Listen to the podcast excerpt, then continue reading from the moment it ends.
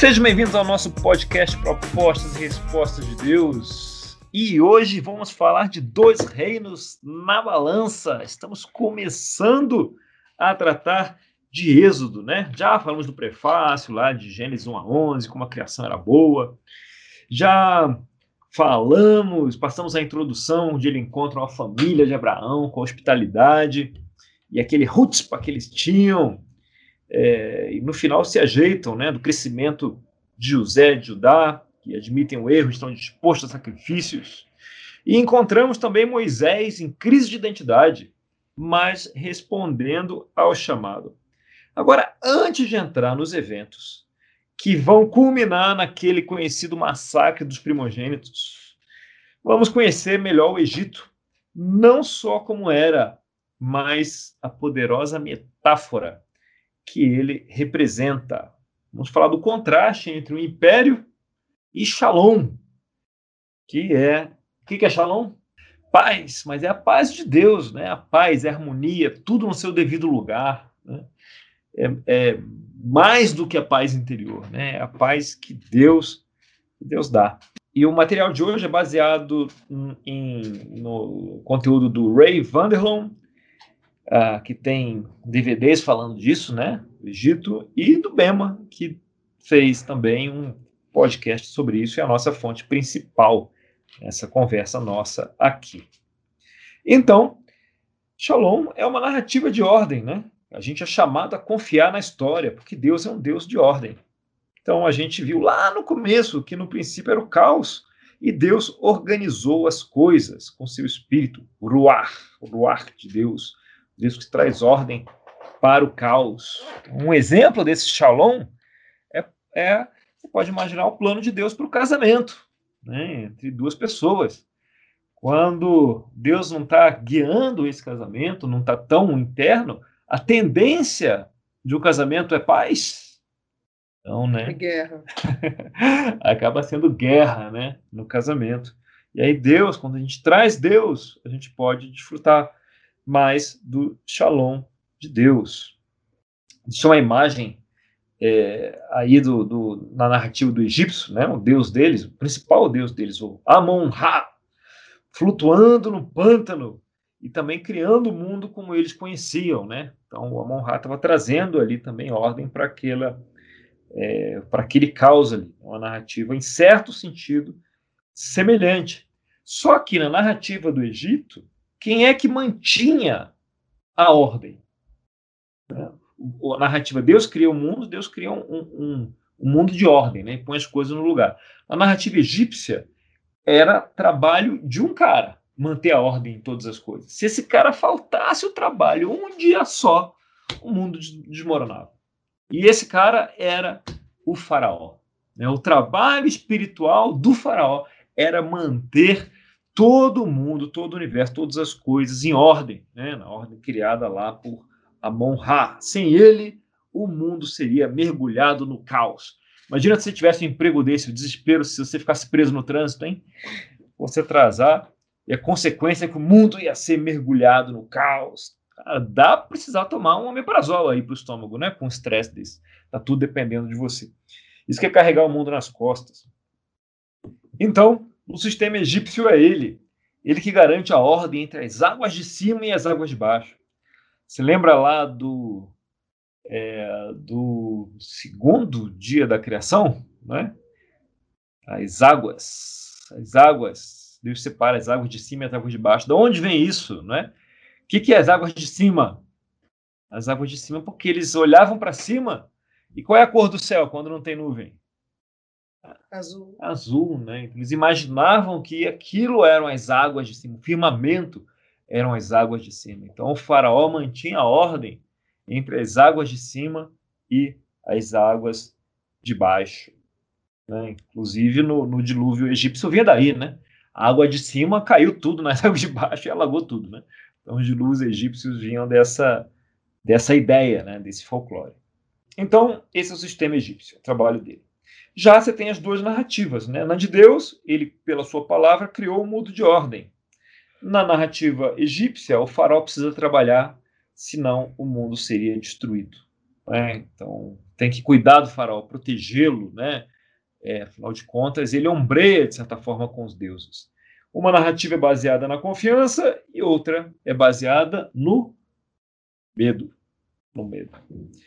E o que sempre se coloca aqui, e isso vai se colocar nessa nossa conversa hoje, é qual narrativa, em qual história nós embarcamos. Né? A narrativa do império, a narrativa do medo ou na narrativa da ordem, da confiança.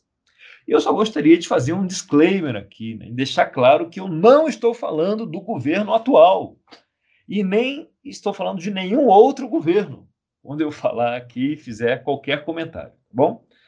Isso posto, deixando isso claro, vamos adiante.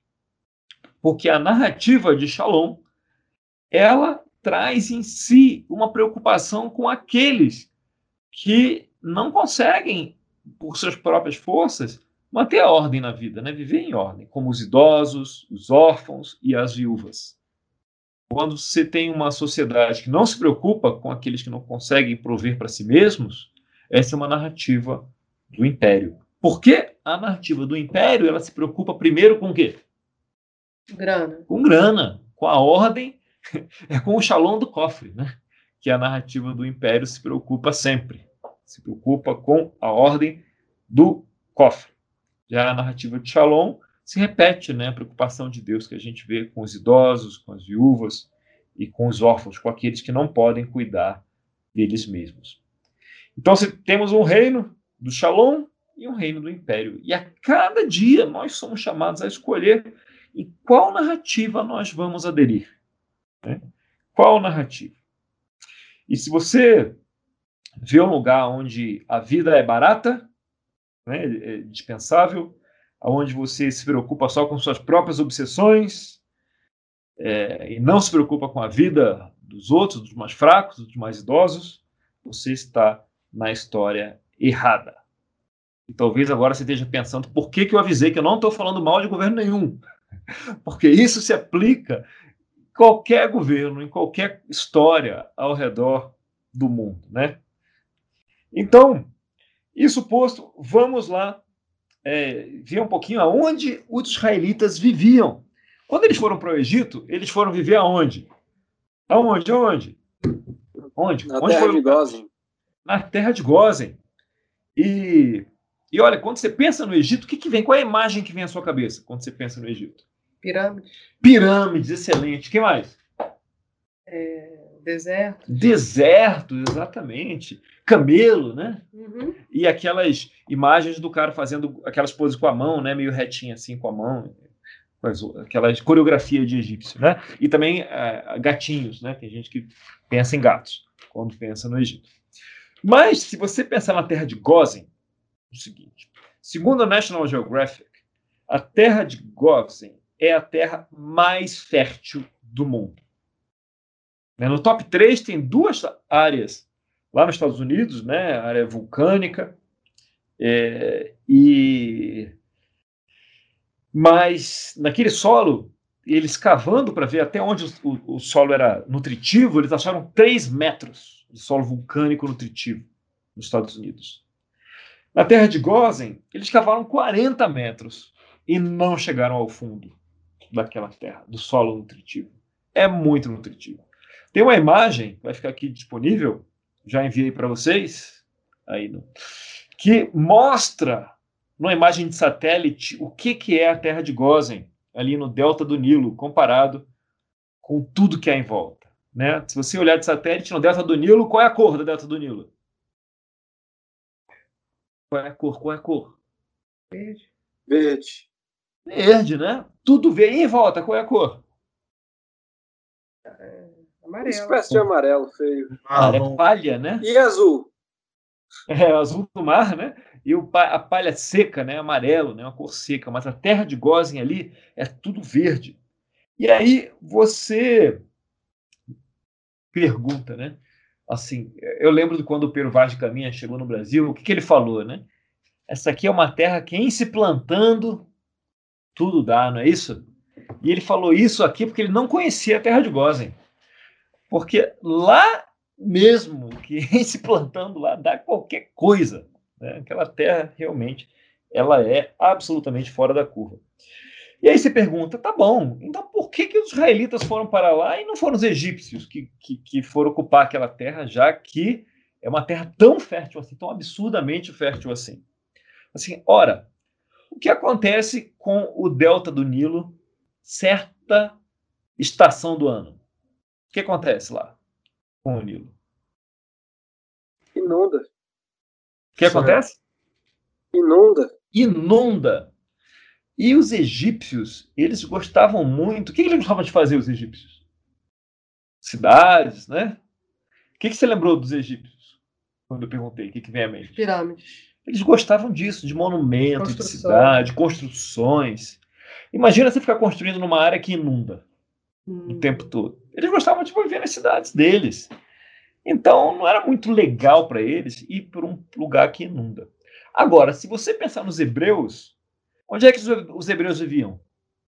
Terra seca. Né? Onde desce.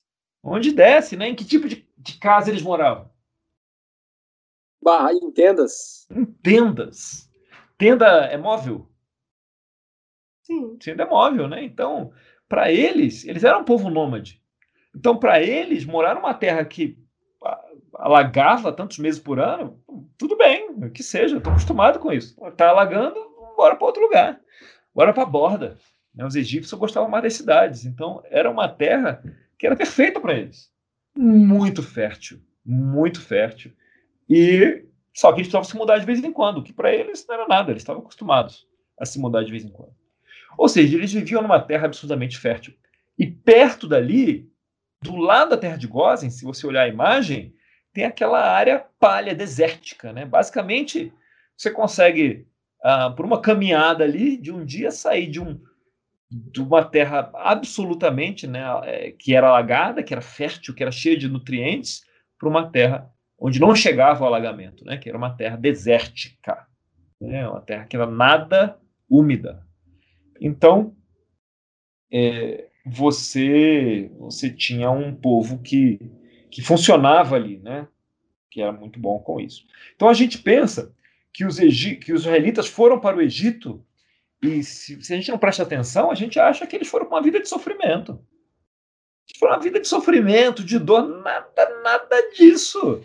Eles foram ocupar a terra mais fértil do planeta. Nada de sofrimento. E mais, o Egito era o principal império da época. Então, além de ser a área mais fértil do planeta, era seguro viver ali, onde eles viviam. Eles nunca tinham vivido num lugar tão fértil e tão seguro na vida toda deles. Né? Em outras palavras, a vida nunca foi tão boa. Havia comida de sobra e não é à toa que chegou lá a famíliazinha de Jacó, que tinham várias dezenas, talvez né, é, quase duas centenas de pessoas. E quando saem do Egito, tem quantas pessoas? Aproximadamente dois milhas, duas milhas de pessoas. Eu falei de 2 mil. 2 milhões de pessoas ali, quando saem do Egito. Porque eles viviam num lugar onde tinha recurso e comida em abundância e segurança.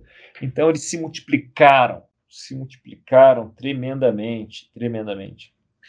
Ah, na arqueologia, descobriu que na, naquele tempo havia um povo que os egípcios chamaram de, chamavam de Ebero. Eram os Eberos, que eles acham que eram os hebreus, porque é compatível com a época e compatível com, com é, o que eles imaginavam, né?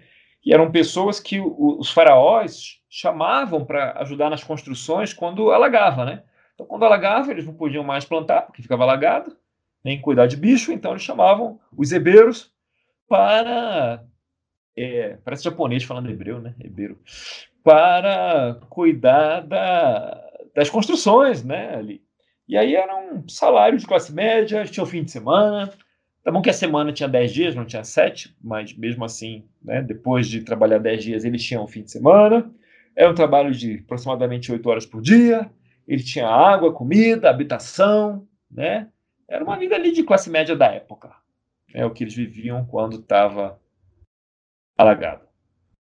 Eram funcionários públicos. Basicamente, funcionários públicos não concursados.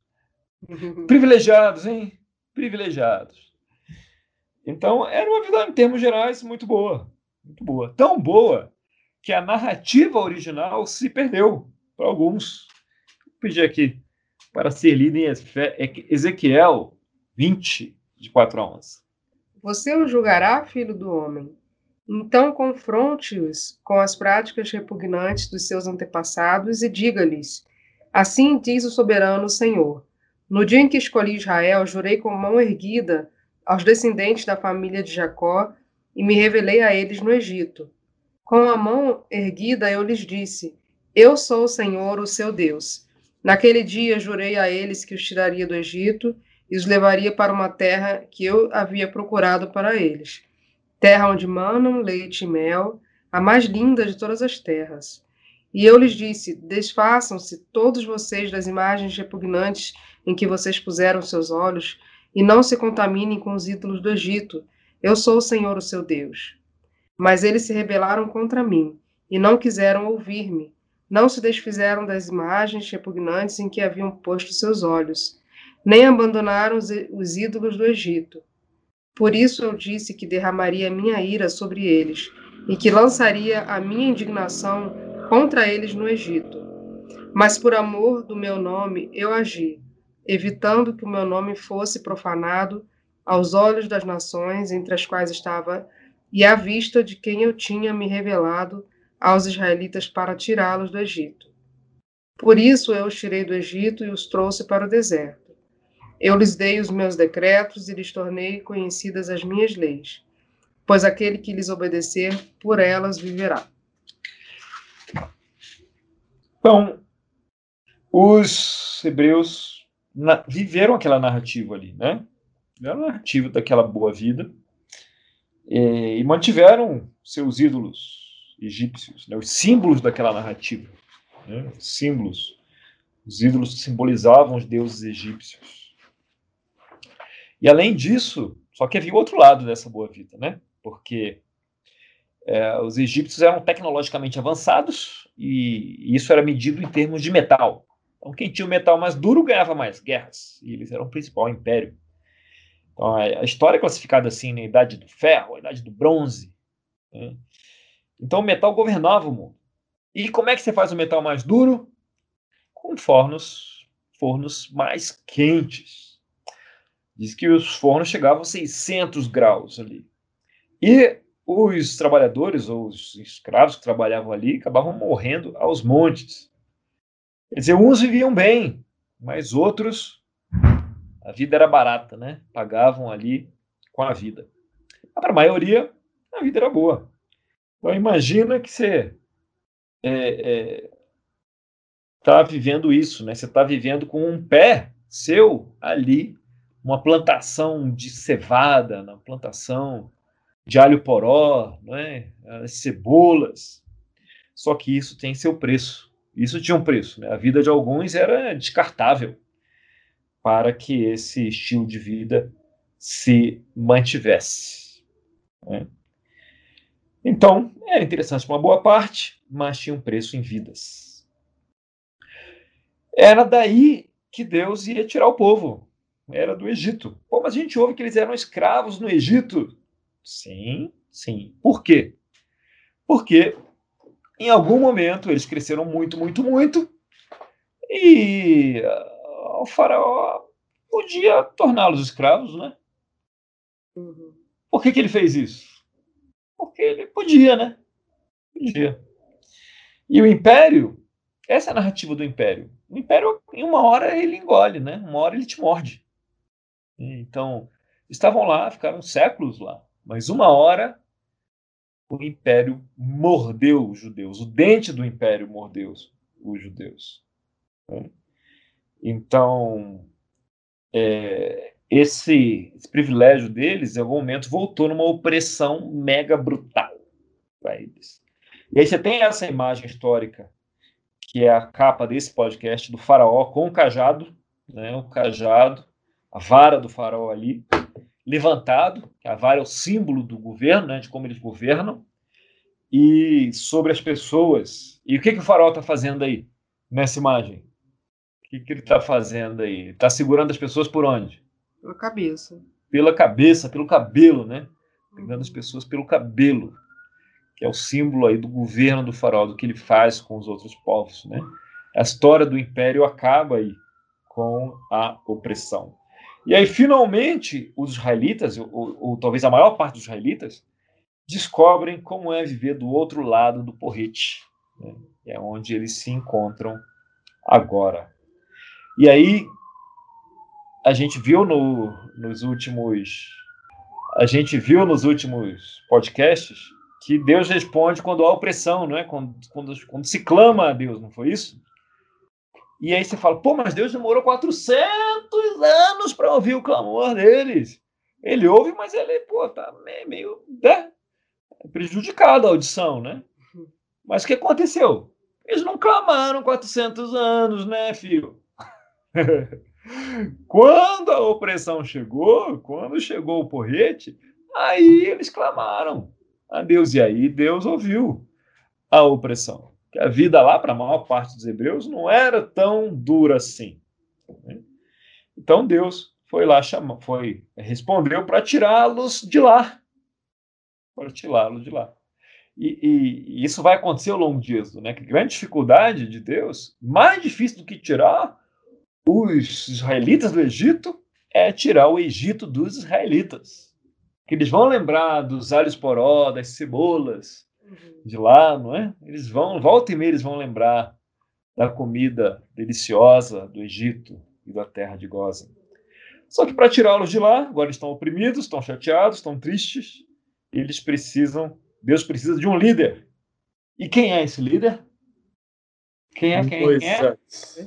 Moisés. Moisés tem o um coração certo, Moisés fica indignado quando vê a opressão, mas Moisés é não só um hebreu, ele também é o quê? Um egípcio. Um egípcio. Porque ele tem o impulso certo, mas como é que ele resolve o conflito? Ele mata um dos caras. Ou seja, a vida é barata, né? Tem, ah, tô vendo aqui uma situação que eu não gostei. Ele vai lá e mata um egípcio.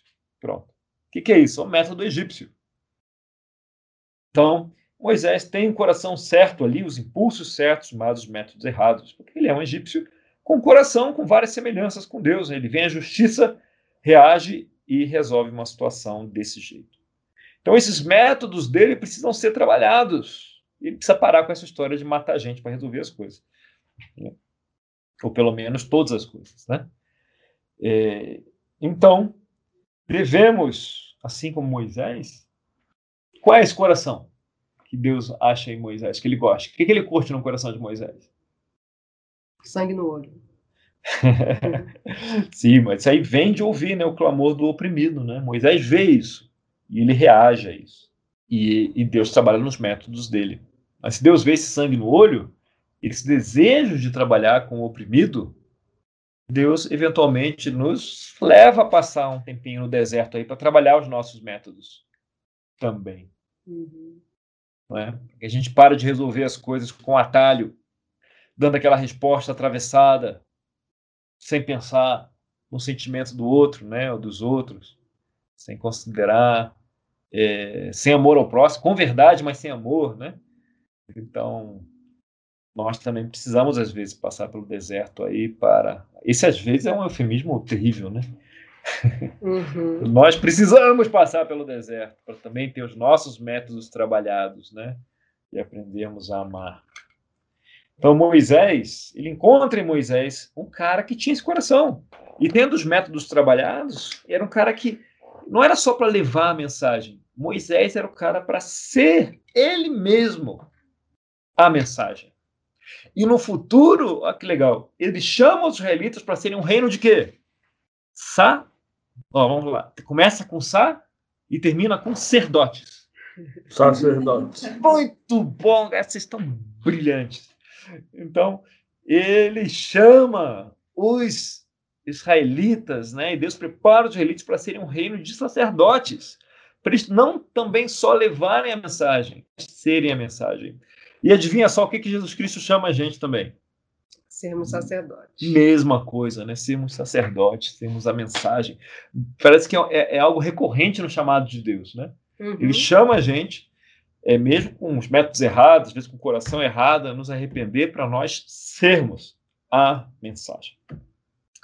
E aí Moisés vai, né? Ele vai e a gente vai tratar disso um pouco mais no próximo, próximo papo, mas ele começa uma espécie de competição entre os deuses egípcios e Yahvé, Deus da Bíblia, né? Quer dizer, começa com a vara que se tornam cobras e a vara de, de Arão engole as outras varas. É um negócio curioso na passagem, né? Ele não fala que a cobra de Arão engole as outras, ele fala que a vara de Arão engole os outros. Né? A vara é esse símbolo do poder aí. E depois ele vai as pragas, é, é, é, cada uma delas é a área de atuação de um dos deuses egípcios, começando dos mais fracos até o mais forte, até o Amon-Ra, que é o que é o principal, que é o dos primogênitos. É, ele vai derrubando um por um. Né? Você imagina um, um, boliche, um strike, só que o strike é tudo de uma vez. Né? Deus vai derrubando um por um com, com as pragas. A hierarquia dos, dos deuses egípcios é confrontada. E de forma que eles possam conhecer o Senhor. Né? Ele fala isso, que os egípcios iam conhecê-lo, que o faraó ia conhecer e reconhecer que ele era o Senhor. Né? Esse era o objetivo, alcançar o coração do faraó e dos egípcios. E no final, ele chama os hebreus, os hebreus estão lá só de plateia, né? sentados ali no local VIP, ele chama os hebreus a participarem e a sacrificar um bode, né? um, um carneiro ali, que, que é o que representa o símbolo do Deus honrar ele chama os hebreus a fazerem uma heresia, a matarem o símbolo do principal deus egípcio e a passar no batente da porta, nos batentes. Que a palavra ali significa passar na parte de cima da porta, na parte do lado, na parte do outro lado da porta e na parte de baixo da porta. Você imagina uma passagem que tem sangue por todos os lados. Qual é a passagem que você passou na sua vida que tinha sangue por todos os lados? O ventre. O ventre, né? O nascimento. Está nascendo aqui o primogênito. Né? O primogênito é o nascimento. Ele manda. Deus é sempre assim, né? Eu no cravo, eu na ferradura. Ele faz um negócio que tem vários significados ao mesmo tempo. Ao mesmo tempo que ele chama os israelitas a fazerem algo que os que vai separá-los dos egípcios, né? Que aquilo é inaceitável para os egípcios ele está falando ali é, de, desse nascimento. Né? O, afinal de contas, o povo hebreu não era o primogênito de Deus até então. Ele não foi o primeiro povo a ser criado, nem o segundo, nem o terceiro. Né? É, e mas ali naquele acordo eles se tornam né, ali, é, os primogênitos de Deus, estão nascendo ali. Olha só. Então, eles são obrigados a escolher uma das narrativas ali. Falar, ó, vocês não precisam. Mas já que vocês querem sair do Egito e estão clamando a mim, vamos combinar. Vocês vão sair, mas é comigo. Vocês vão ser o meu Beor, meu Beror, o meu primogênito. E aí, nesse ponto, os israelitas já estão mais cansados, né? De a vida era, já foi boa, mas agora os primogênitos dele estão sendo jogados no Nilo, eles estão sendo escravizados, eles não têm nem mais palha para fazer tijolo. Então agora eles estão dispostos a romper com o egípcio, romper com o império e abraçar a narrativa que Deus está propondo, né? construir um império aqui, é, sair da narrativa e ir para a narrativa do Shalom. Né? Mas isso significa o quê? Deixar aquela área verdosa lá que vocês viram e ir para a terra prometida, que está nessa imagem e ela não é nada verde comparada com a outra. Né? Tem áreas férteis, sem dúvidas, mas não é nada verde comparada com Gozen. Ou seja, é, ela trará para eles muito menos recursos do que a terra de Gozen trará. E hoje em dia, isso é muito diferente da narrativa que a gente vê no, assim, no mundo religioso tradicional hoje em dia. Que, afinal de contas, você vai para Deus para ser abençoado, para receber em dobro, em triplo. Não é? Sua vida vai melhorar muito, você vai prosperar muito. Na verdade, é, eles estavam num lugar que era muito mais rico antes, quando eles estavam com o Egito. Uhum. Né? Ali no Império, sob o jugo do faraó. E eles são chamados para ir para o deserto. E mesmo a Terra Prometida é uma terra bem mais seca do que, é, do que o Egito. Então, é o chamado de Deus. É para deixar aquela terra. Uhum. e ir para uma terra que é mais seca, que é a terra prometida, onde eles vão ser a mensagem. E parece uma mensagem diferente da que a gente ouve na em boa parte da, do, do mundo uh, cristão hoje em dia, né? Onde ser abençoado é, é outra coisa. E nós mesmos temos dificuldade de abraçar essa narrativa. A gente quer o quê? A gente quer, a gente quer construir o um império, viver a narrativa do império, mas com Deus no império. Viver a narrativa de riqueza, mas com Deus aí. Não, dá para ser assim. A gente quer misturar as duas coisas, botar um pé uhum. no, na plantação de cevada e outro no deserto. Não, vou ficar aqui. Não é? Vou ficar aqui. E, e o império volta para morder, né? como aconteceu com os os hebreus ali no Egito. Então, isso é algo para a gente pensar. É algo para a gente pensar. Qual é a narrativa que a gente quer viver? Qual é a narrativa que a gente tem buscado para nossas vidas? É a narrativa do império ou a narrativa de Deus? Ou a gente quer misturar as narrativas? Quer viver no meio delas? Ver com um pé numa e um pé na outra.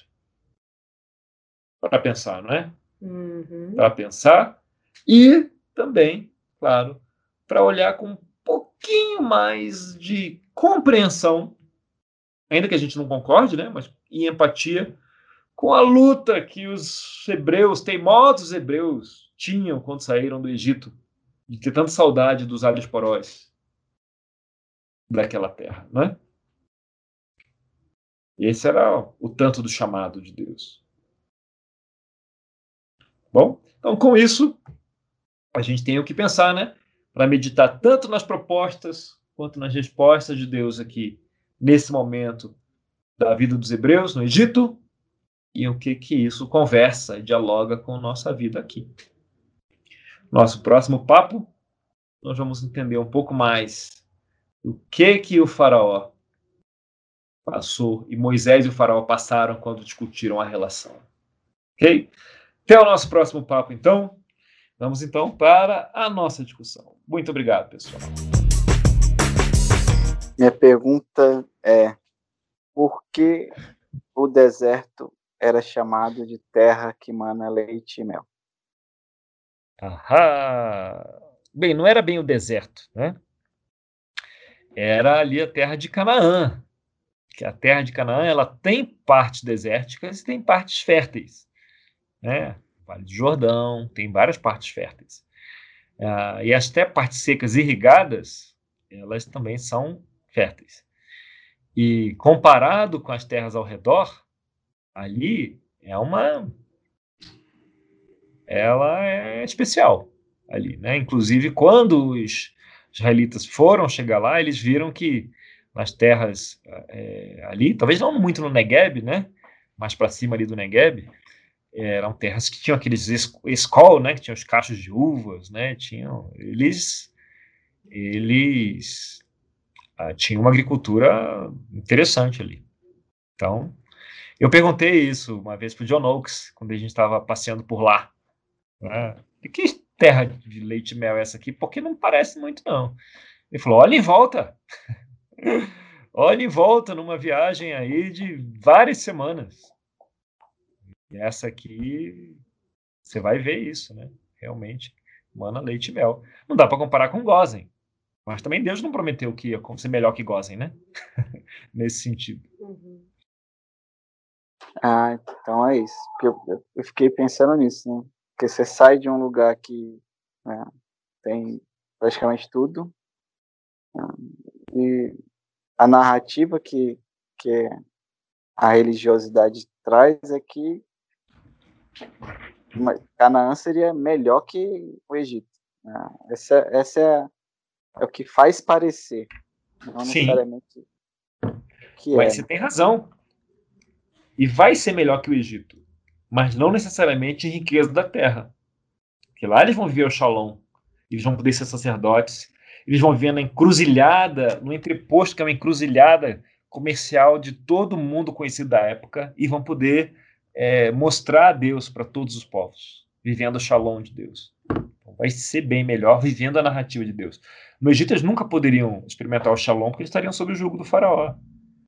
Então, é é um não vai. É, a riqueza não é medida só em cevada e melancia. Ainda que, e no futuro eles vão experimentar isso, né, com Davi, com Salomão, por ser o entreposto comercial que eles, que eles eram, né, é, eles puderam juntar muita, muita riqueza. Né, e comer o que queriam também.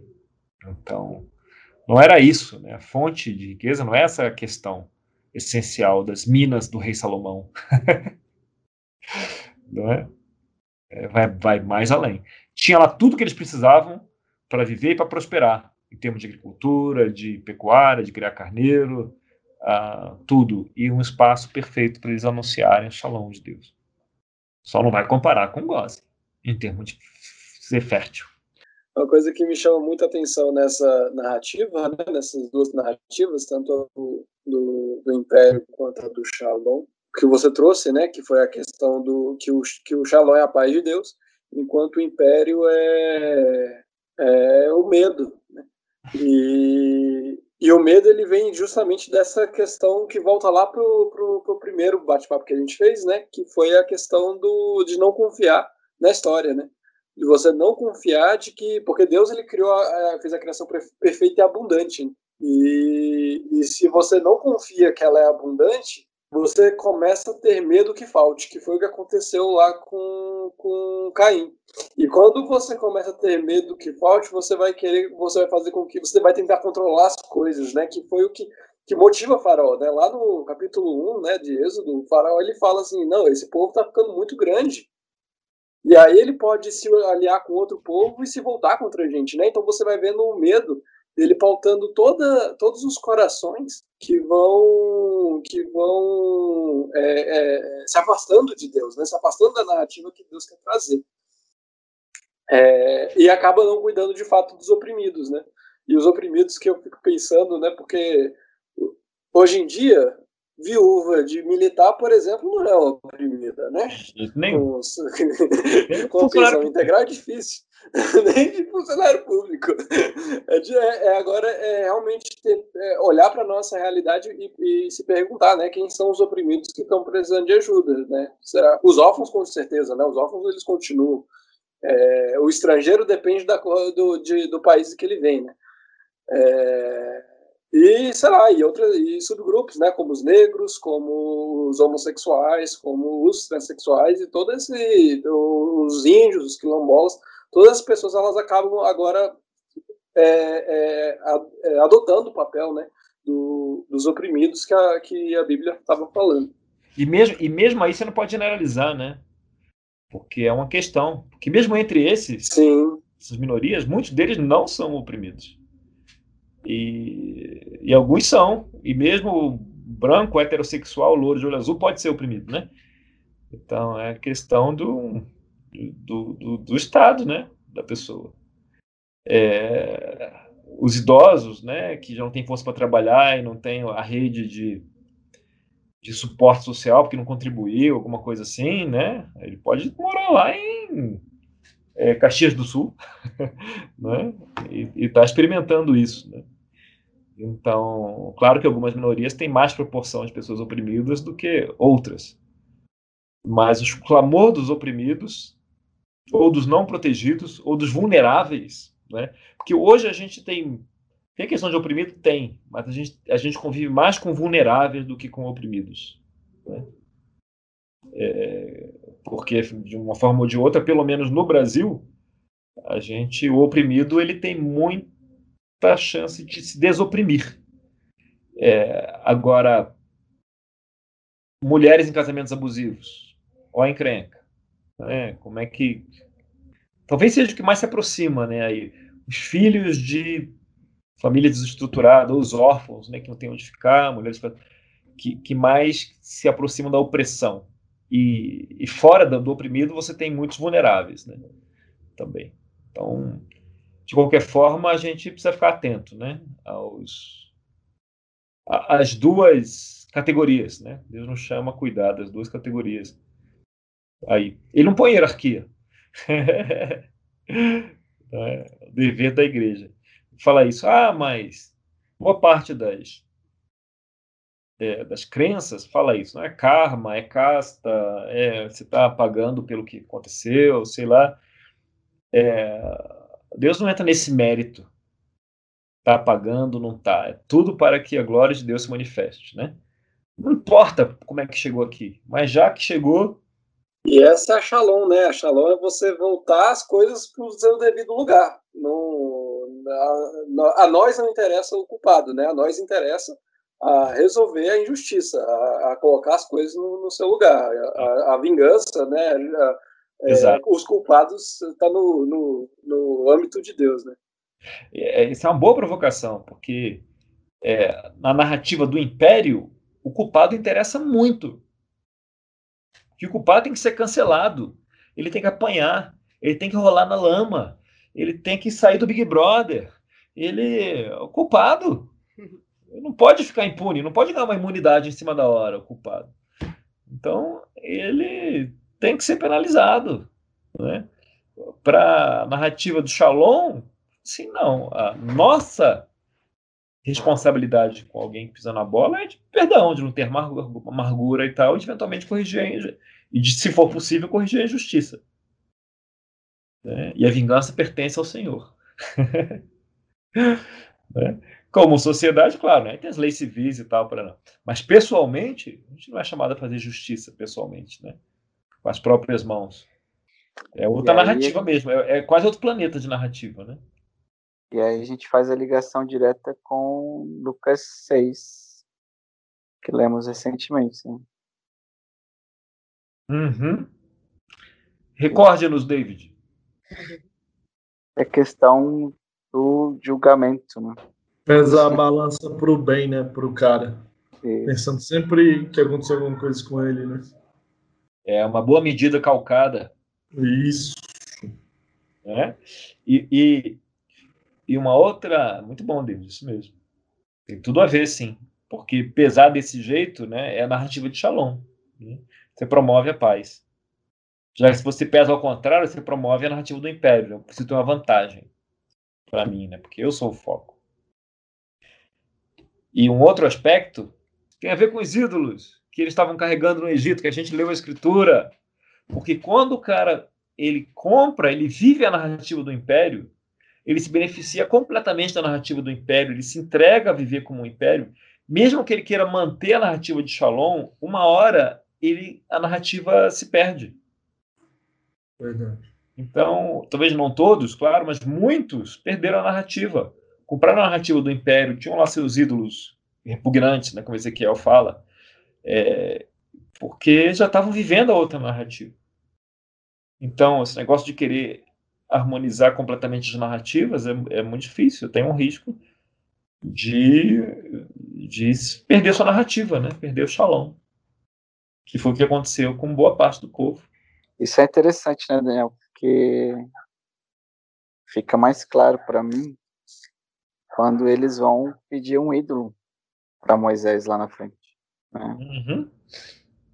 Porque, retomando, sempre acho, cara, como é que eles eles estão falando com Deus, Deus está ali, eles só pedem. Mas é tão incrustado na cultura, né, de 400 anos vivendo ali, né, uhum. com outras, com outra narrativa, como a gente está falando, uhum. que passou a dificuldade, não está dando certo como eles achavam que, que deveria ser, e já corriam para que eles sabiam que que tinham ali, né? De, dos do alimento, da mesmo estando no, no jogo da escravidão, eles lembram né, da, da terra do Egito e da cultura que eles viveram tanto tempo. Exato. E aí eles tentam na, na o que acontece ali quando Moisés fica muito tempo fora com Arão, né, ele sobe lá, passa 40 dias, 40 noites, e eles ficam inseguros. A esse Moisés a gente não sabe o que lhe aconteceu. Na hora do medo, da insegurança, o que, que eles fazem? Voltam para o que eles estavam acostumados, habituados. Uhum. Primeira reação, né? Você volta ao, ao padrão antigo. A sua zona de, de conforto é, emocional ali mesmo que seja errado, né? Você vê que isso acontece muito, porque é, às vezes muitas, por exemplo, né, muitas mulheres é, se relacionam com tipos é, abusadores, vez após vez, né, um atrás do outro. É a zona é, é, é, esquisito, né, mas emocionalmente é, é, sofrido, mas é onde eles, elas acham que é natural. Aí voltam lugar comum, posição de risco, vez após vez. Não, me lembro muito da minha vida profissional isso também. Né? De repetir aquilo que eu vivi enquanto aluno dentro como professor, por mais que muitas vezes eu discordei, é, uhum.